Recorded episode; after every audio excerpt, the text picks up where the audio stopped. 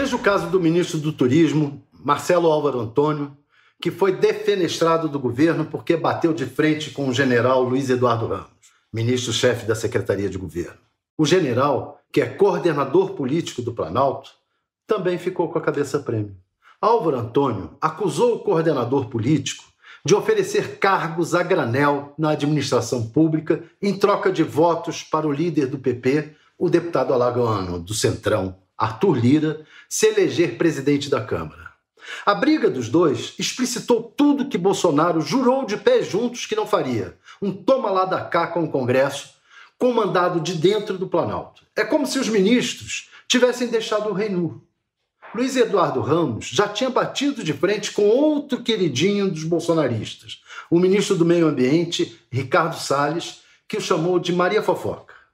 Pode ser que o general não seja demitido, mas as especulações no governo são de que, na melhor das hipóteses, acabará transferido para outro posto.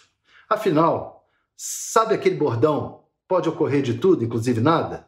Não se aplica ao governo Bolsonaro. Aqui pode ocorrer de tudo. Tudo mesmo. Só isso.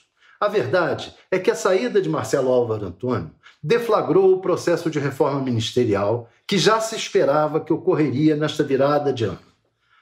Seu substituto, Gilson Machado, não deve ficar muito tempo no cargo. Pelo menos é o que dizem no Planalto.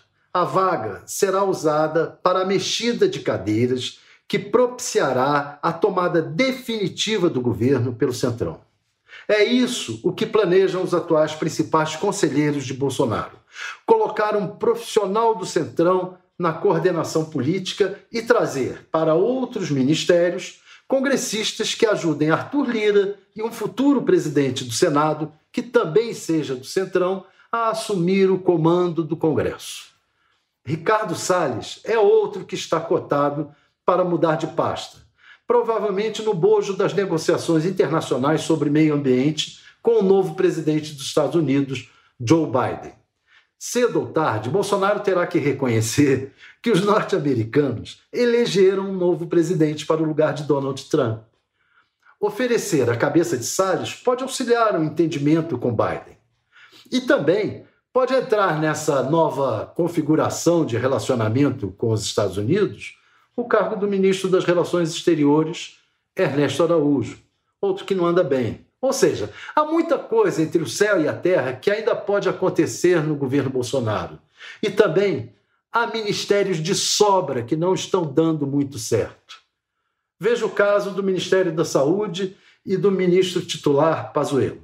E por onde anda mesmo o ministro da Educação? Sem contar que Bolsonaro e Arthur Lira ainda não derrotaram o atual presidente da Câmara, Rodrigo Maia, e suas articulações oposicionistas para eleger um sucessor. Enfim, só não pode ocorrer no governo Bolsonaro de as coisas ficarem paradas. Ah, isso não. Pode acontecer de tudo. Somente tudo.